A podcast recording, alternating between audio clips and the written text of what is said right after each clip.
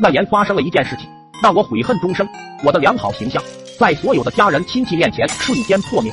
那时候我比较喜欢在手机上聊天，尤其是爱收藏表情图片，搞笑的、可爱的、祝福的，应有尽有。当然还有一些专门和好基友刮着玩的那种不可描述的表情，可以说囊括了生活中的一切。记得那几年的春晚的节目，没有本山大叔，显得格外无聊。一家人待在各自房间里，都在看着手机抢红包。谁抢到大的，谁就继续发。那气氛是其乐融融，不亦乐乎。我们家人群里面人很多，大概有八十多个人，可谓是上有老下有小，人缘很齐。在我抢了很多红包都是一分的情况下，终于来了一次手气最佳。这次是二大爷发的，直接抢到了十块钱，我开心的笑出了驴叫。抢到这么大的红包，我也该在群里意思意思一下了，要不然他们都得说我光抢不发挺小气的。先发个表情感谢一下我二大爷吧，我就点开了我的收藏。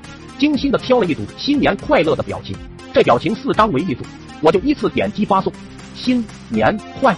正当我要点击乐的时候，特么的手机卡住了，点来点去都没反应，我就胡乱一通操作，正准备关机重启的时候，手机突然就恢复正常了，接连刷刷刷发了好几张图片出去，其中就有一张不可描述的图片，我吓得浑身一颤，手机差点没拿稳。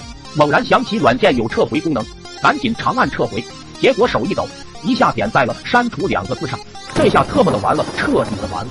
别人能看到，我无法撤回了，瞬间脑袋一片空白。那可是八十多个人的家人群啊，群里瞬间的就安静了下来。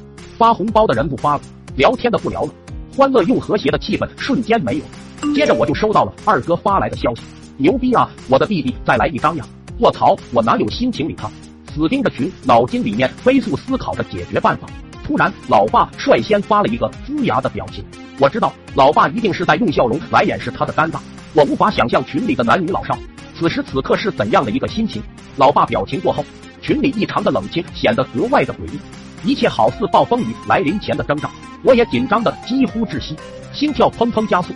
三分钟过后，家人群炸了，各种教育我的言语与埋怨铺天盖地，我小脸通红，异常尴尬，急得在房间里来回踱步。突然手机响了，二哥发来的只有三个字。金箍棒，我眼睛一亮，卧槽，还是二哥牛逼，连我在想啥他都知道及时雨啊！赶紧在网上找到了刷屏的金箍棒，立马在群里发了无数条。可是亡羊补牢，为时已晚，掩耳盗铃，自欺欺人。此时已经过去了三分多钟了，大家该看的就已经看到了吧？自此家人群一直到正月十五，才有人开始说话。我删掉了所有收藏的图片，心态貌似也成熟了许多。从此我给所有亲戚的印象一落千丈。一直到事发后的今天，男同志还好，女同志有多远躲多远。哎，真是一失足成千古恨啊！